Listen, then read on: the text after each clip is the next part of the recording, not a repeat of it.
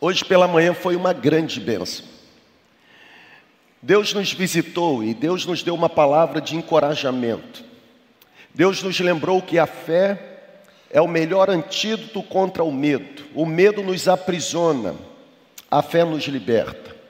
O medo nos paralisa, a fé nos impulsiona.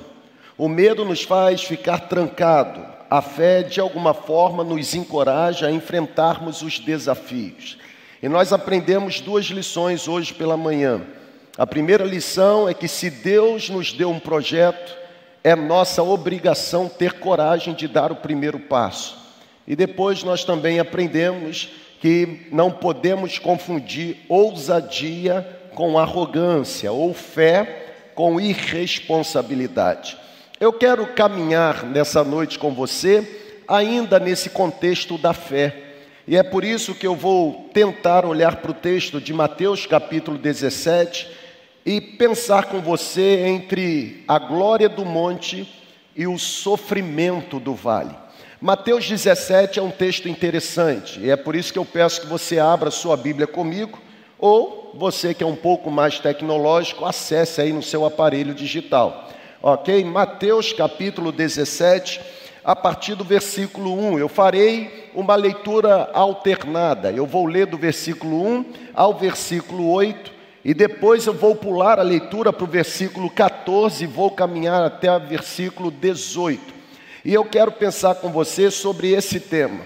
É possível ter fé na desfrutando da glória do monte? E é possível manter a fé acesa a fé viva enquanto eu estiver enfrentando o sofrimento do vale?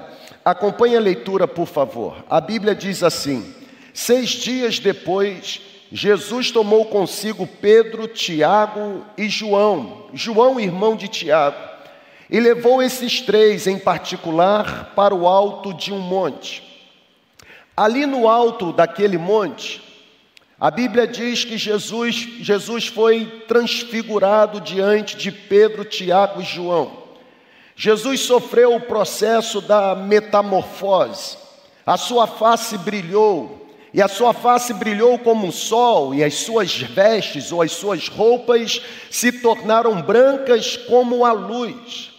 E a Bíblia diz que naquele mesmo momento, enquanto estavam no monte, apareceram diante dos discípulos Moisés e Elias. E tanto Moisés e Elias conversavam com Jesus. Pedro então disse para Jesus: Senhor, é bom estarmos aqui. Se quiseres, farei três cabanas, montarei três tendas, uma para ti, uma para Moisés e outra para Elias.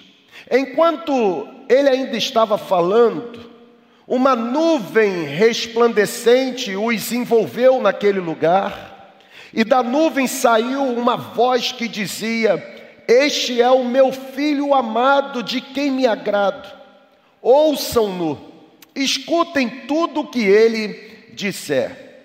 Ouvindo isso, os discípulos prostraram-se com o rosto em terra e ficaram muito aterrorizados, mas Jesus se aproximou, tocou nos discípulos e disse: Levantem-se, não tenham, não tenham medo. Erguendo eles os olhos, não viram mais ninguém a não ser Jesus. Essa primeira parte eu interrompo é a parte que fala dos três discípulos com Jesus desfrutando da glória do monte.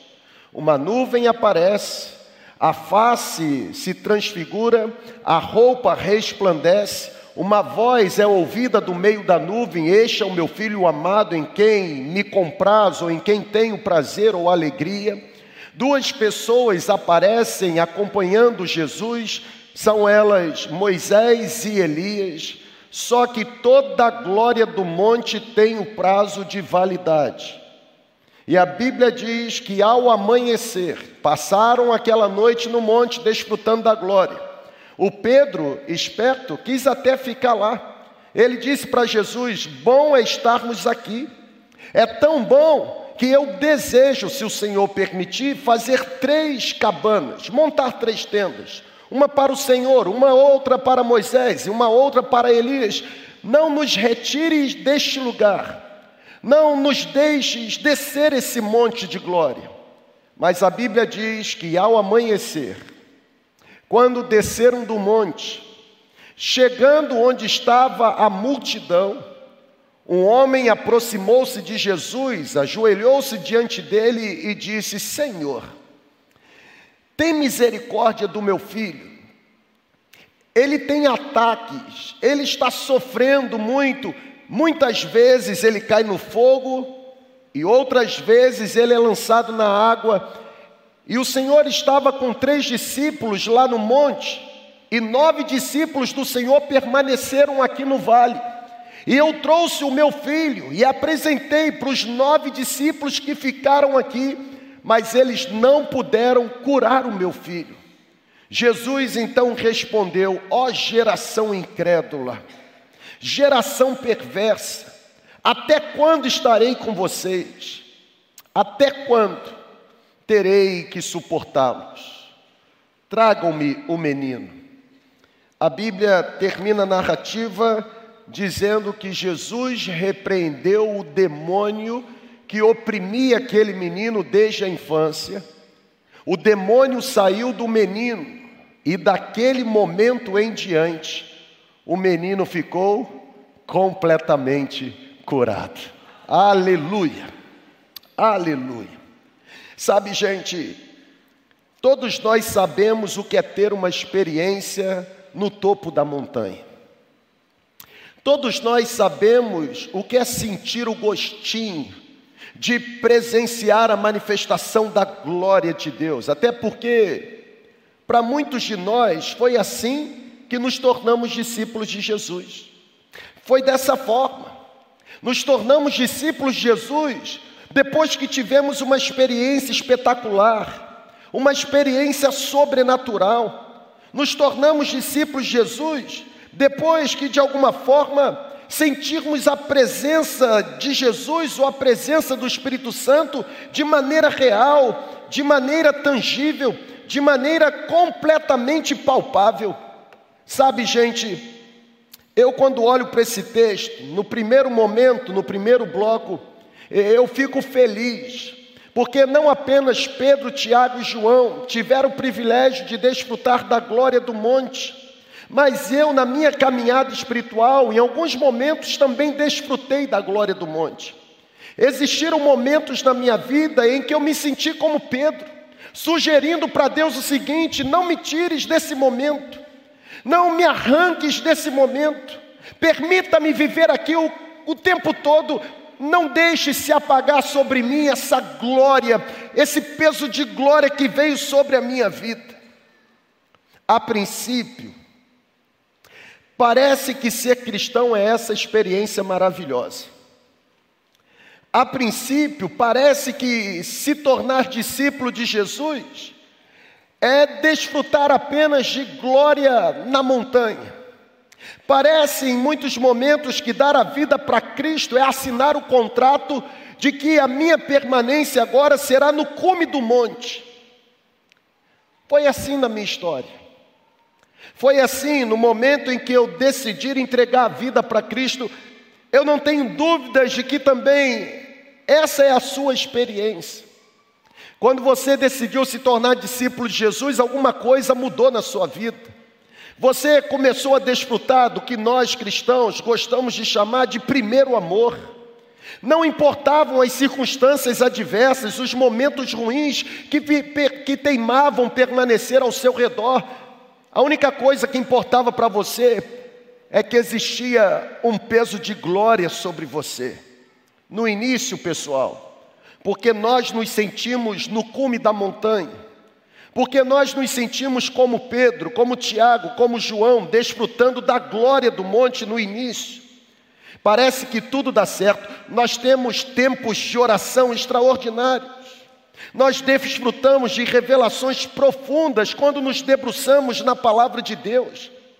Quando nós temos essa sensação do cume da montanha, da glória do monte, em que tudo parece uh, favorecer ou em que tudo parece concorrer para o nosso bem, nós desfrutamos de uma certa êxtase espiritual. Nós ficamos anestesiados, parece que cada versículo que nós lemos na Bíblia ganha sentido para a nossa própria vida.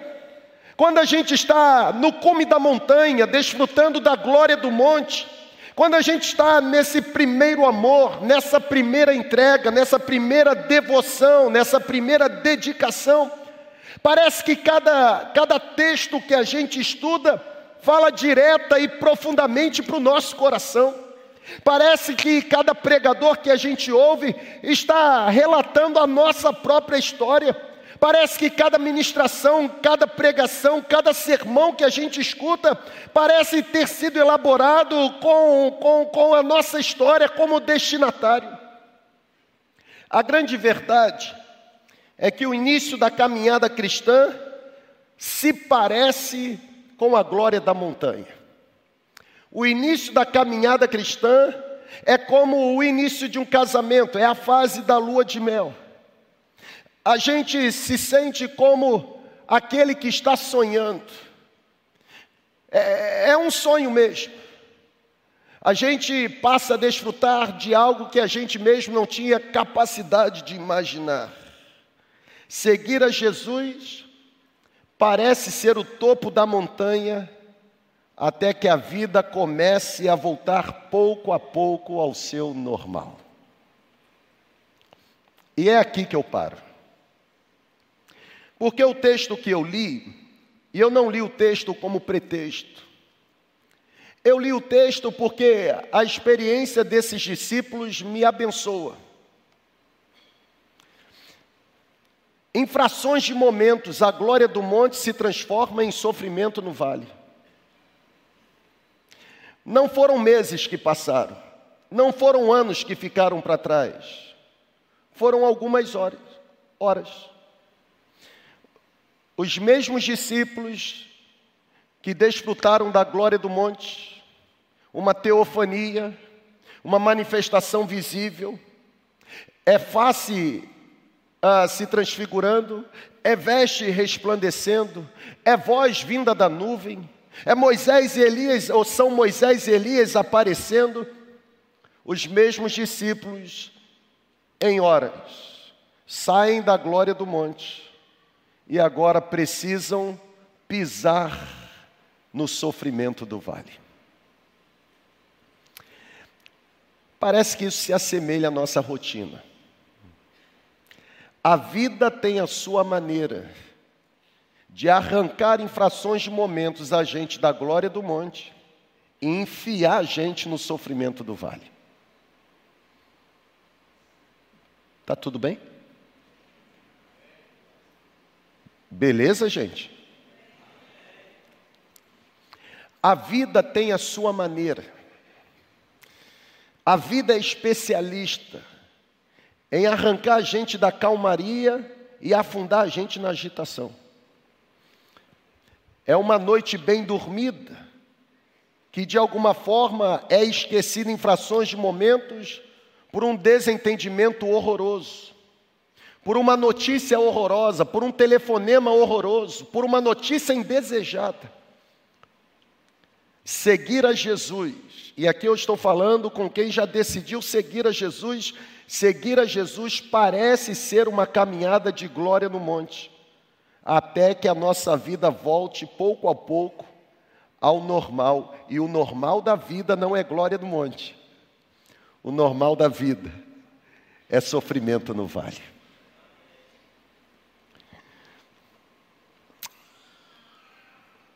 Quando a gente pisa no sofrimento do vale, ou quando a gente pisa no vale do sofrimento, parece que aquela presença que era tão palpável e visível no monte, parece que ela desaparece. Vocês ainda estão aqui comigo? Quando a gente é forçado a voltar à normalidade, e a normalidade é pisar no vale do sofrimento, parece que aquela glória que antes era pesada, era presente, era sentida. Parece que aquela glória vai desaparecendo. A gente começa a ter a ligeira impressão que a fé que a gente tem deixou de ser fantástica, que o fogo que a gente, ou o fogo que queimava na gente, começou a se apagar. E é nesse exato momento que o desânimo começa a tomar conta da gente. Lá no monte, na glória, a gente está, ó, explodindo.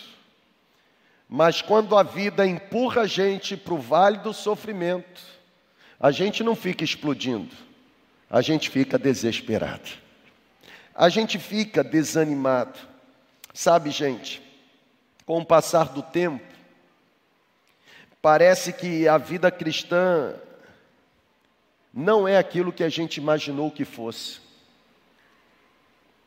Com o passar do tempo, parece que aquela vida cristã que começou com a glória do monte, Jesus aparecendo, meu coração sendo incendiado, o Espírito Santo me tocando, eu ficando arrepiado, eu tomando a decisão, as coisas mudando na minha vida. Com o passar do tempo, parece que toda essa experiência da glória do monte é sufocada pelo sofrimento do vale. E quando a gente pisa no vale do sofrimento, a fé que era tão viva no monte, agora se mostra irrelevante por causa dos sofrimentos do vale. E é exatamente nesse momento, no fundo do vale, que a gente já não sabe mais se as coisas vão funcionar. Por exemplo, enquanto eu estou na glória do monte, a minha fé é inabalável. Mas quando eu sou forçado a habitar no sofrimento do vale, eu agora não sei se a quimioterapia vai funcionar, eu não sei se a radioterapia vai dar certo. A grande verdade é que é difícil, ou humanamente falando, é impossível manter a fé quando se tem pouco controle sobre as circunstâncias que estamos vivendo. Eu estou dizendo isso para você por quê? Porque existem algumas pessoas aqui que ainda estão desfrutando da glória do monte, mas a glória do monte, ela não vai durar o tempo todo. Porque a grande verdade é que Deus nos salvou não para permanecermos desfrutando da glória do monte. Deus nos salvou para que a partir da experiência da glória do monte, sejamos uma voz de esperança em meio ao vale do sofrimento. É por causa do sofrimento. É por causa do sofrimento encontrado no fundo do vale que, em vez de pensarmos em Jesus, o único pensamento que habita na nossa mente é fugirmos da dor. É por causa do aperto provocado pelo vale do sofrimento, que em vez da nossa mente estar focada em Jesus, a nossa mente é assoberbada, é bombardeada, de alguma forma é sequestrada, que a única coisa que nos importa é nos sentirmos aliviados daquilo que nos perturba. Sabe, pessoal, eu tenho aprendido que a presença de Deus continua real mesmo nos cenários de dores. A presença de Deus continua profunda, intensa, mesmo nos cenários desafiadores da nossa caminhada. Eu tenho aprendido que se quisermos nos tornar mais fortes na fé, se quisermos nos tornar mais comprometidos com Deus, se quisermos nos tornar mais apaixonados por Jesus, a nossa confiança com certeza será testada. Eu quero destacar uma frase para você, e é essa frase. É uma verdade para mim. A verdade é que nunca será fácil a caminhada com Cristo, mas apesar da caminhada com Cristo não ser fácil, a fidelidade de Deus sempre estará presente. Aleluia. É por isso que Davi diz: ainda que eu tenha que atravessar vale da sombra da morte, Eu não vou ter medo, porque o Senhor está comigo, a vara e o cajado do Senhor me protegem. Sabe, gente, eu penso que o cristianismo, e eu estou falando do verdadeiro cristianismo, não do cristianismo fabricado no fundo do quintal. Quando eu penso no cristianismo, um cristianismo que vem recebendo de alguma forma críticas severas e injustas nas últimas décadas, quando eu penso no cristianismo, o cristianismo que, por causa de cristãos que tentam fugir e fingir que tem tudo sob controle, acaba no descrédito. Quando eu penso no cristianismo, eu, eu chego à conclusão que o cristianismo, o verdadeiro cristianismo, ele não significa ter tudo na vida sob controle. Na verdade, cristianismo significa perder o controle para ser guiado pelo Espírito de Deus. E se o Espírito de Deus me guia, não importa se existe glória no monte ou sofrimento no vale, porque a minha fé não está alicerçada nas circunstâncias externas, mas na esperança viva que eu abrigo no coração.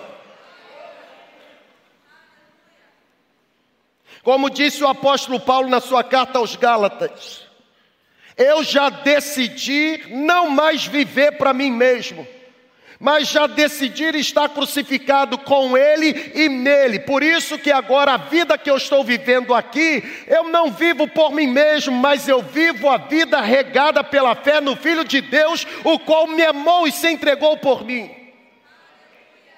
A caminhada com Cristo parece caminhada de glória no monte, mas a verdade é que a caminhada com Cristo é marcada pelas pelos sofrimentos do vale. O próprio Jesus disse: Quem quiser ser meu discípulo deve perder a sua vida por amor a mim. O Dietrich Bonhoeffer, quando escreve o livro Discipulado, ele diz que o convite de Jesus para nós é extraordinário. Ele diz: Venha para você morrer. Olha que coisa extraordinária. O, o convite é exatamente esse: é para o sofrimento. Que palavra de esperança nessa noite. Não vai ter BMW branca com anjo de cueca de ouro dentro? Não. Não vai. E não vai mesmo. Porque a pergunta é: por que razão Deus nos daria manifestação de glória no monte, se não fosse para que através da glória do monte eu fosse empoderado a me tornar uma fonte de esperança para aqueles que estão padecendo no vale. Três discípulos ficaram com Jesus no monte, nove, nove, nove discípulos ficaram no vale. E a Bíblia diz que os nove que ficaram não foram capazes de curar ou libertar aquele garoto da possessão demoníaca.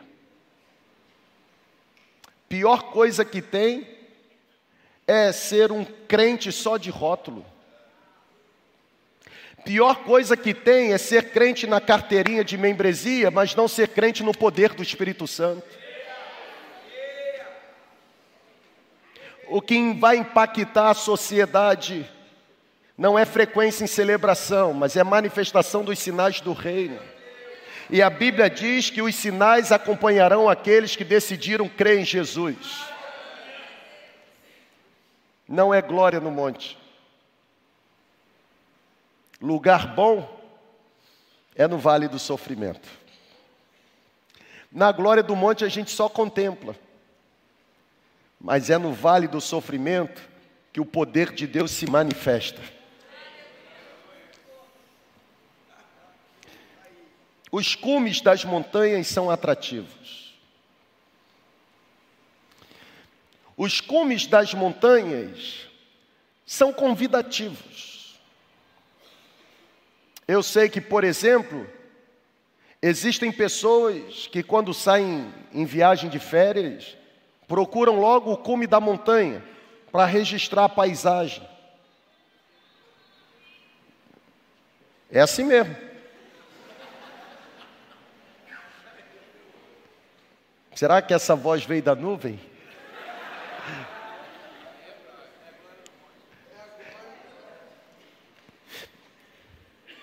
O topo das montanhas são legais. Mas olha para cá. Não se encontra muitas fazendas no alto das montanhas.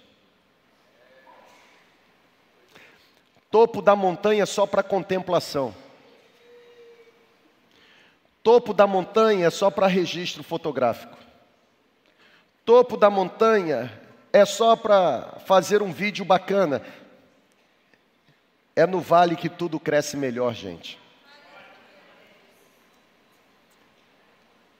Por incrível que pareça, e por mais paradoxal que seja, é no vale que brota a vida. Não é na altitude, é aqui embaixo.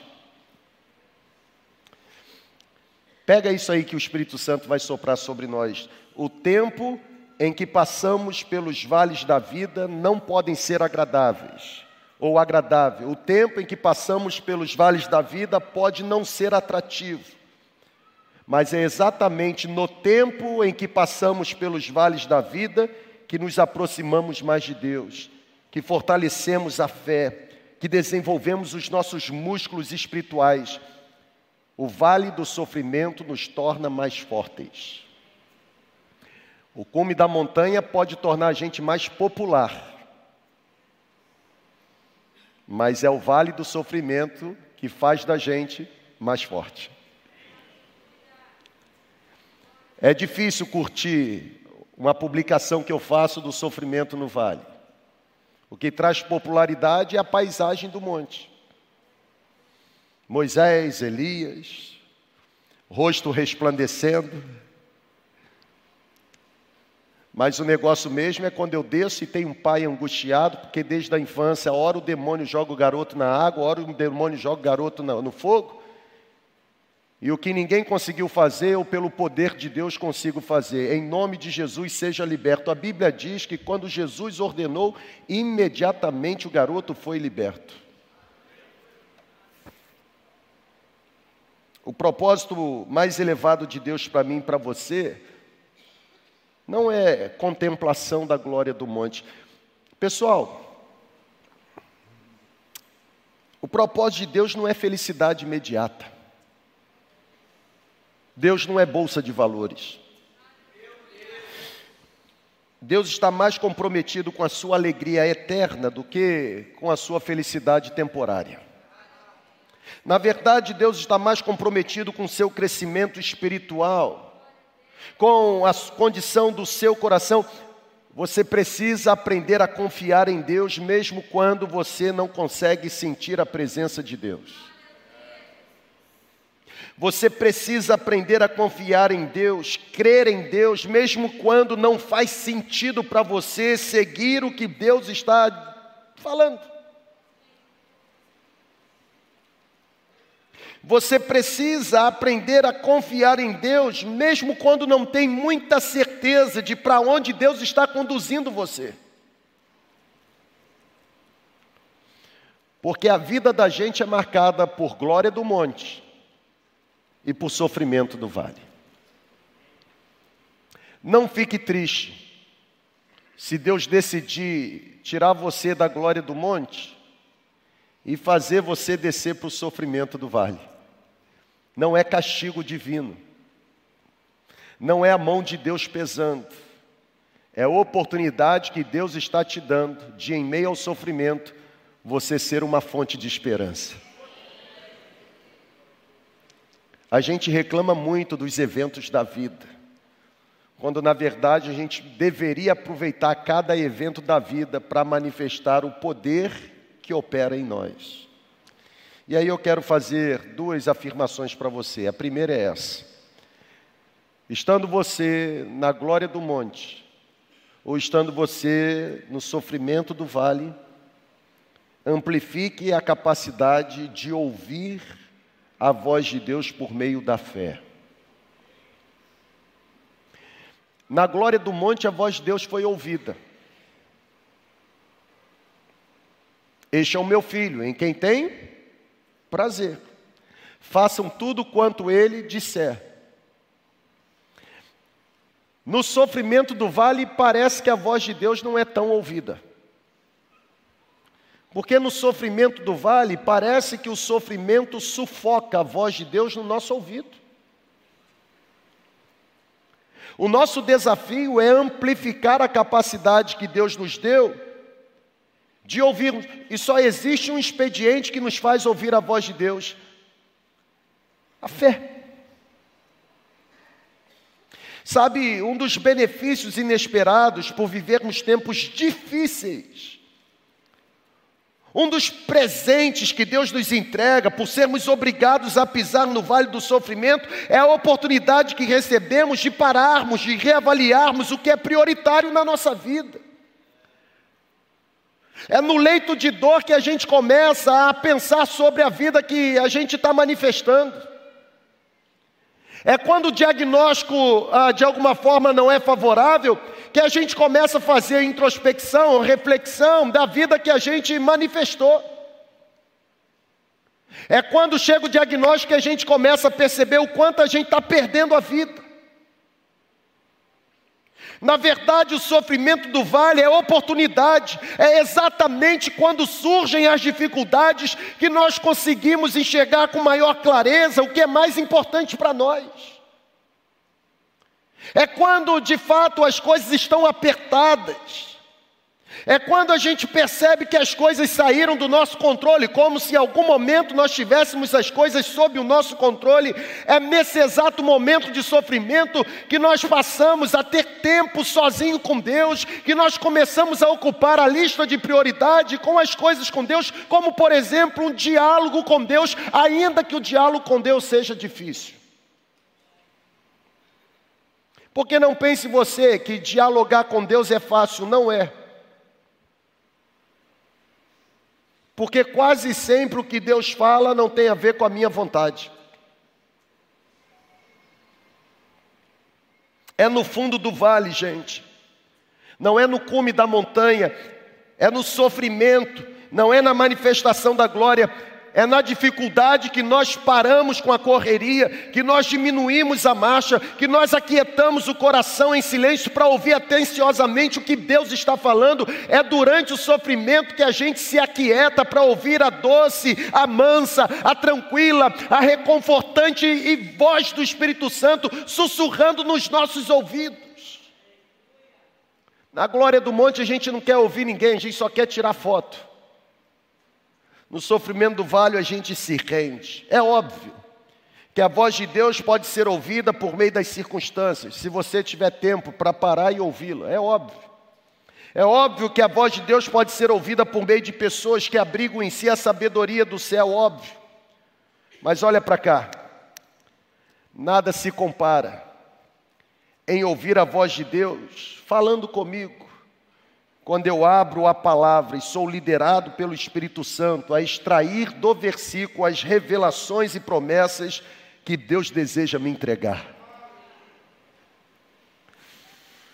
Nós precisamos ser lembrados. Nós precisamos ser lembrados que não é porque as coisas não estão acontecendo do jeito que a gente quer, que significa que Deus parou de trabalhar em nosso favor. Não é porque agora ele me permitiu descer no vale que ele agora desistiu de trabalhar em meu favor. Pessoal, tem um texto bíblico que alimenta a esperança dentro de mim. Isaías 64, versículo 4, o profeta diz: Desde a antiguidade não se viu, nem com os ouvidos se percebeu um Deus além do nosso, que trabalha em favor daqueles que nele esperam. Nesse exato momento, estando você na glória do monte, no sofrimento do vale, sabe o que Deus está fazendo? Trabalhando. Ele está trabalhando. Eu vou repetir: nesse exato momento, Ele está trabalhando. Amanhã, quando você se levantar enfrentar o primeiro desafio da vida, sabe o que Deus vai estar fazendo? Trabalhando em seu favor. A Bíblia diz que Ele não dorme, Ele não cochila, Ele não tosqueneja, Ele não tira uma pestana. O Senhor é quem nos guarda. O guarda de Israel está do nosso lado. Ele guarda a nossa entrada, Ele guarda a nossa saída. Ele não deixa o sol nos molestar de dia, Ele não deixa a lua nos perturbar de noite. Ele guarda a nossa entrada, saída, a nossa ida, a nossa chegada. A Bíblia Bíblia diz que Ele guarda a nossa própria vida desde agora e para sempre.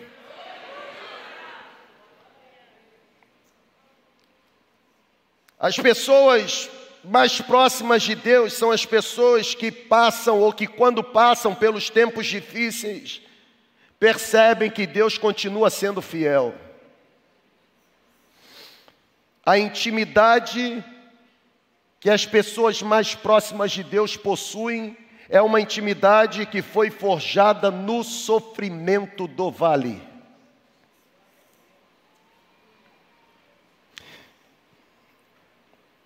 Deixa eu lhe dar uma sugestão. Nos seus momentos mais desafiadores e desesperadores, lembre-se de uma coisa: a presença de Deus continuará sustentando você. Assim como a resistência na academia, durante os exercícios físicos, essa resistência faz com que os seus músculos fiquem mais fortes. Da mesma forma, a resistência, enquanto você atravessa pelo vale do sofrimento, torna os músculos da sua fé mais fortes. A gente nunca sai de um sofrimento da forma como a gente iniciou o período do sofrimento. A gente sai com testemunho nos lábios para contar.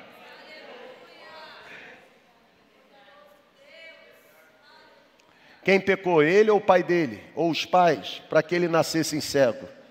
Não, não, não, não, não, não. Vocês estão habitando a teologia sacerdotal do sofrimento, achando que todo sofrimento é resultado de pecado. Não, não, não, não, não. Existem cenários de sofrimento que não são consequências de pecado. Nem ele pecou e muito menos os pais pecaram. Mas ele está assim para que a glória de Deus se manifeste.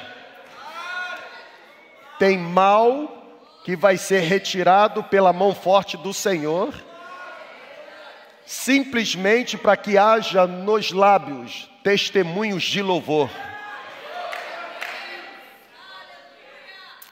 É bom desfrutar da glória do monte. Melhor ainda é ter o que testemunhar do livramento no vale. Eu vou repetir, irmão. É maravilhoso desfrutar da glória do monte. O mês acaba e ainda tem dinheiro na conta. Olha que coisa maravilhosa. Tem nada a ver com a gente, mas é maravilhoso. O normal é o dinheiro acabar e o mês continuar, mas tem gente que está na glória do monte. O mês acaba e o dinheiro continua. É bom desfrutar na glória do monte não pega um resfriado. Covid, uh, passa longe.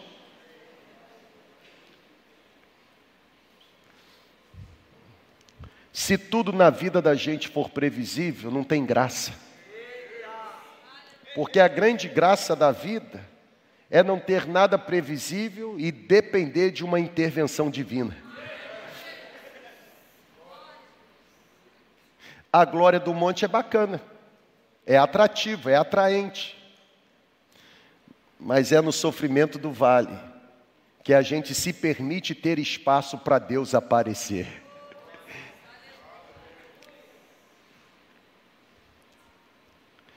Deus está falando com a gente. Você precisa parar e ouvir com atenção. Você precisa se livrar das distrações. No alto da montanha tem muita distração. No alto da montanha tem muita distração. Você precisa parar um pouco. Você precisa desligar seu telefone. Você precisa se des desconectar um pouco das redes sociais. Você de alguma forma precisa se isolar em algum lugar, sabe? Você precisa entrar no seu secreto. Você precisa parar e você precisa ouvir. Você precisa desenvolver a sua hora silenciosa.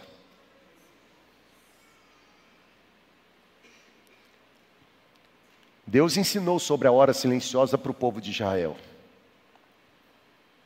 O povo queria falar, falar, falar, falar, falar. Salmo 46, verso 10, Deus disse: Aquietai-vos e sabei que eu sou Deus. Serei exaltado entre as nações, serei exaltado em toda a terra. O Senhor dos exércitos está conosco, o Deus de Jacó é a nossa torre segura.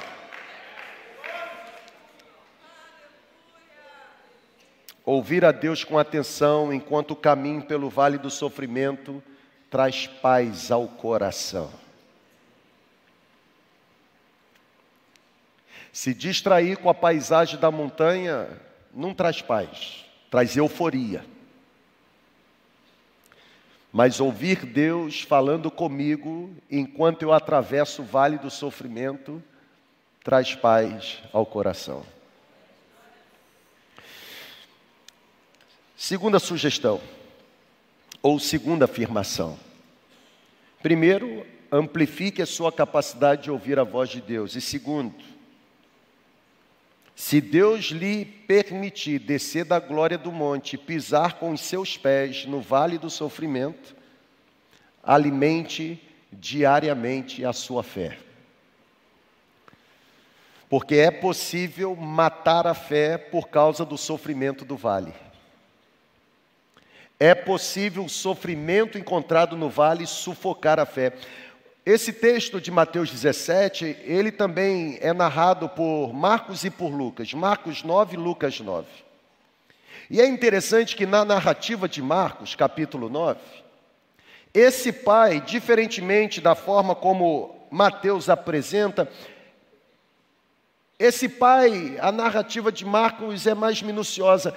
Diz que esse pai se aproxima de Jesus e diz: Se tu podes fazer alguma coisa, tenha compaixão e ajuda-nos.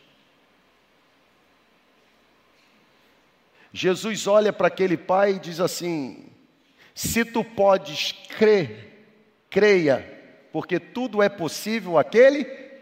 Pessoal, olha para cá. Dizem que responder uma pergunta com outra pergunta é falta de? Para mim, para você, para Jesus não. Porque foi o que Jesus fez. O pai diz assim: os seus discípulos que aqui ficaram só têm carteirinha de membro de igreja, mas poder espiritual não tem, não. Na verdade, o texto de Mateus 17 diz que quando Jesus desce, percebe que os discípulos que ficaram, os nove, estavam discutindo com os escribas e fariseus. O William Barclay diz que possivelmente a discussão era exatamente a falta de capacidade que os discípulos tiveram de curar aquele garoto. Mas quando eu olho para esse texto, eu fico pensando na gente. Na gente, olha aqui, irmão. Deus sempre cria cenário. Olha que coisa bacana. Eu fico pensando na gente. O problema ali era o garoto. Desde a infância, o demônio jogava na água e o demônio jogava no fogo. O problema de hoje é a sociedade. O diabo lançando na água e no fogo. E a exemplo dos nove discípulos, a gente só tem carteirinha de membro. Porque a gente fica discutindo entre os escribas e fariseus: isso pode, isso não pode. É desse jeito, não é desse jeito. Isso é permitido, isso não é permitido. Você viu? Na verdade, hoje é muito simples: é só fazer um recorte da celebração que é transmitida e divulgar. Qual tem sido o tema do nosso debate? A gente fica discutindo aqui mas o problema continua pegando firme lá fora. Tem gente sendo atormentado por Satanás e o diabo não vai embora enquanto a gente fica debatendo aqui. O diabo vai embora quando a gente manifesta o poder do Espírito Santo lá fora. Esse pai olha para Jesus assim: os seus discípulos não foram capazes. Eles são discípulos, mas não tiveram poder. A história continua. Porque os discípulos depois vão perguntar para Jesus: por que nós não fomos capazes de repreender o espírito maligno do garoto? E Jesus vai olhar para ele e falar assim: porque vocês são fracos na fé. Existe batalha espiritual que não se ganha com carteirinha de membro. Batalha espiritual só se ganha com jejum e oração. É o que Jesus vai dizer para eles no final do texto. O pai diz: Eu não consegui, o meu filho continua atormentado, os discípulos não foram capazes. Se o Senhor pode fazer alguma coisa, tem compaixão e nos ajude. Essa expressão do pai, irmão, para mim é sensacional. Se tu podes fazer, Jesus vem na resposta fazendo uma pergunta: Se tu podes crer, creia. Porque a questão fundamental ali não era se Jesus tinha poder para fazer, a questão fundamental era se o pai tinha fé suficiente para acreditar que Jesus era poderoso para fazer.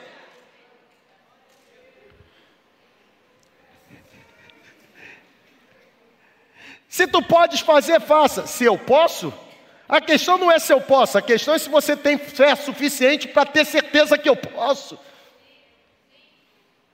Sim, Senhor, eu creio que tu podes. Espírito imundo, saia dele agora. Puf, saiu. Problema resolvido. Talvez a senha para você nessa noite seja exatamente essa frase. A questão fundamental não é se Deus pode reverter o seu cenário. A questão fundamental é se você tem fé suficiente para ter certeza que Deus é poderoso para reverter o seu cenário. Porque eu creio que não há cenário, por pior que seja, que o poder de Deus não seja suficientemente capaz de reverter. Agindo Deus, quem pode impedir? Você precisa alimentar diariamente a sua fé. Nunca falei tanto sobre fé como eu tenho falado nos últimos tempos. Até porque a Bíblia diz que por se multiplicar a iniquidade, o amor de muitos irá se. O amor se esfria, a fé se apaga. O que eu tenho extraído para a minha vida é que, em se tratando de fé, sempre haverá uma espera envolvida. Pega aí, irmão. Em se tratando de fé, não é algo hollywoodiano, sabe? Uf, aconteceu. Em se tratando de fé, sempre tem uma espera. Só que o extraordinário é que, mesmo quando somos obrigados a esperar, Deus sempre reforça Suas promessas e nos relembra a garantia da Sua presença. Eu me lembrei desse escritor, e ele tem um livro extraordinário chamado Tudo para Ele.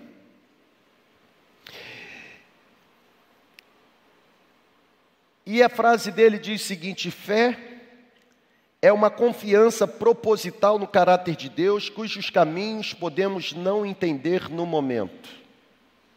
Uau!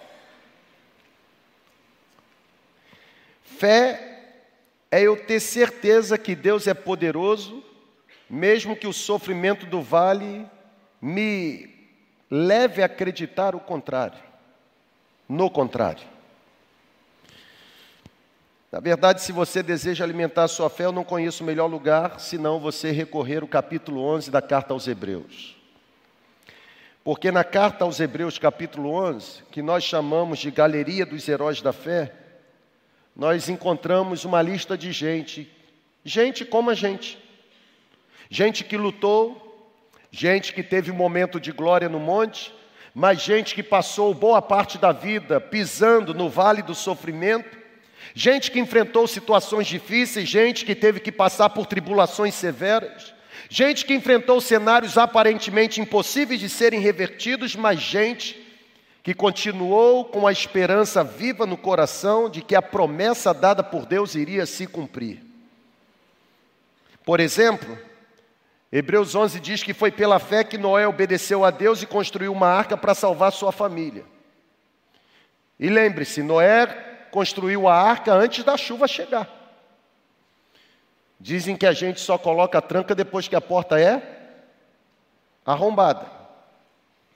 Noé construiu antes. Construiu pela fé. Na verdade, em Hebreus 11 diz que foi pela fé que Abraão e Sara receberam o filho que Deus havia prometido, embora a idade dos dois já fosse idade avançada. Hebreus 11 diz que foi pela fé que José superou o fundo do vale, um vale marcado pela traição dos seus irmãos. Foi pela fé que José conseguiu sobreviver à escravidão. Foi pela fé que José conseguiu dormir mesmo diante do barulho das acusações falsas foi pela fé que José conseguiu superar o encarceramento injusto. Foi pela fé que José superou tudo isso para salvar a nação de Israel.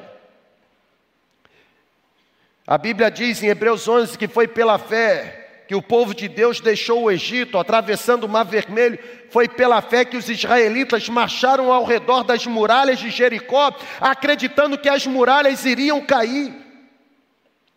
Todas essas pessoas tiveram as suas lutas, tiveram as suas dúvidas, tiveram os seus erros, lidaram com as suas incertezas, manifestaram as suas fraquezas, mas todas essas pessoas perseveraram na fé, esperaram em Deus, oxigenaram a fé, alimentaram diariamente a fé na promessa de Deus, pessoal. É pela fé em Deus que resistimos os sofrimentos do dia mau.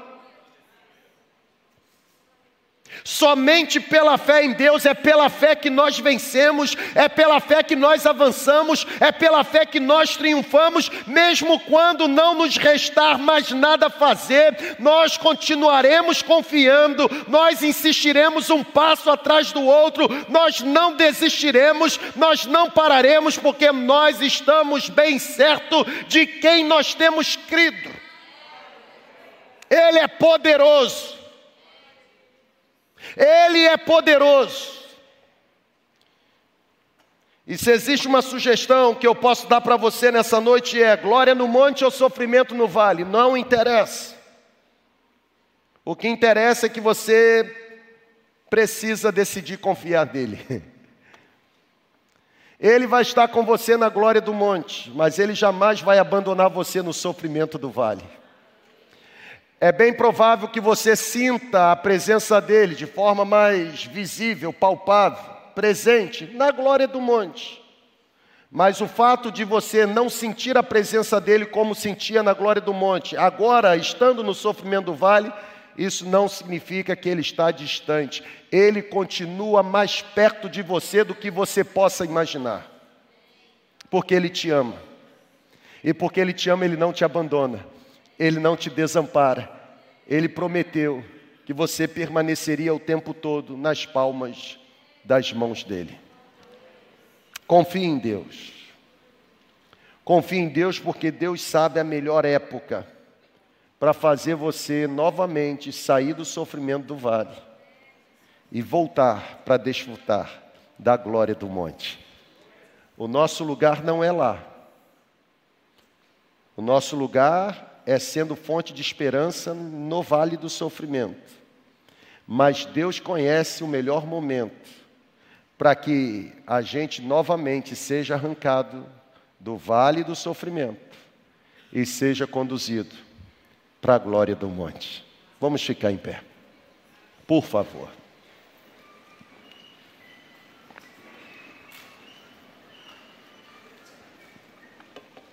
A minha pergunta para você é simples: Em que fase você está? Em que página você está nesse exato momento?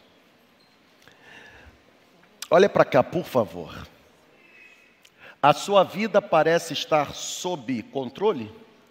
Sob, não sobre. As circunstâncias que te envolvem parecem favorecer um cenário de glória no monte? Eips. Em que fase você está? Eu, eu repito, a vida tem a sua forma de transformar em agitação a nossa calmaria, mas Deus é especialista em transformar em calmaria a nossa agitação. Em que fase você está? Você está desfrutando da glória no monte? Ou você está pisando com os seus pés no vale do sofrimento? Se você está na glória do monte, aproveite. Porque na glória do monte, o propósito de Deus não é que você se distraia com a paisagem, mas o propósito de Deus é que você seja revestido. Se você está na glória do monte, não se acomode. Se você está na glória do monte, não busque um banquinho para você se assentar e degustar. Se você está na glória do monte, aproveite, absorva mais, receba mais, tenha mais, porque vai chegar um momento em que Deus vai autorizar você descer da glória do monte e pisar no sofrimento do vale. E quando isso acontecer, para você que está na glória do monte, quando isso acontecer, não fique com medo. Não encare como uma condenação divina. Deus está me castigando, porque existem os amigos de Jó que olham para nós e dizem assim: a mão de Deus está pesando. Isso está acontecendo, você pecou. Os amigos de Jó vão continuar existindo. Se Deus autorizar você descer no sofrimento do vale, você que está na glória do monte, não se assuste, não se desespere. Se Deus autorizar, é porque você está pronto para, nas mãos de Deus, usar o que Ele te entregou na glória do monte para abençoar pessoas que estão sofrendo no vale. Se você está vivendo no sofrimento do vale, a palavra também é a mesma, porque Deus é o mesmo. Não se desespere. O vale pode ter sofrimento, mas não será lugar de morte. Eu vou repetir. O vale poderá ter sofrimento, mas não será lugar de morte.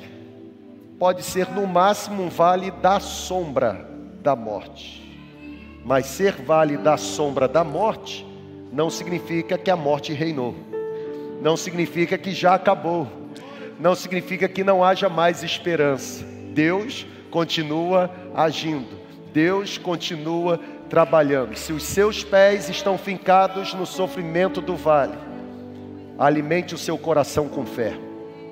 Ei, alimente o seu coração com fé. Alimente. Se os seus pés estão fincados no terreno do sofrimento, não se desespere. Deus vai aparecer para você. Deus vai aparecer para você. Pode ser que Ele esteja aparecendo nesse exato momento. Pode ser que Ele já esteja começando a encher você de fé, de esperança.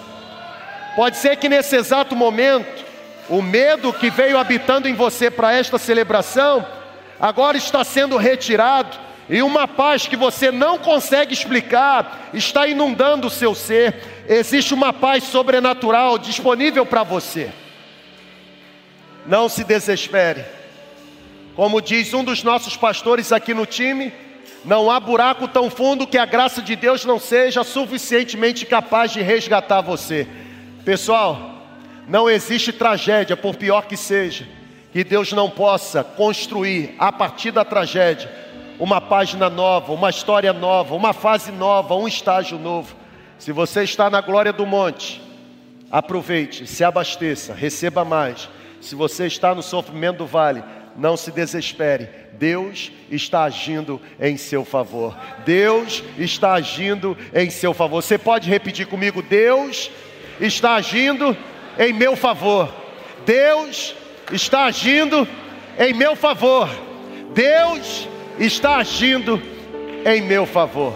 Cante essa canção conosco. E ao cantar essa canção, a minha oração, e eu estendo as minhas mãos em sua direção, a minha oração é que a paz de Deus que excede todo entendimento guarde mesmo o seu coração e a sua mente em Cristo Jesus.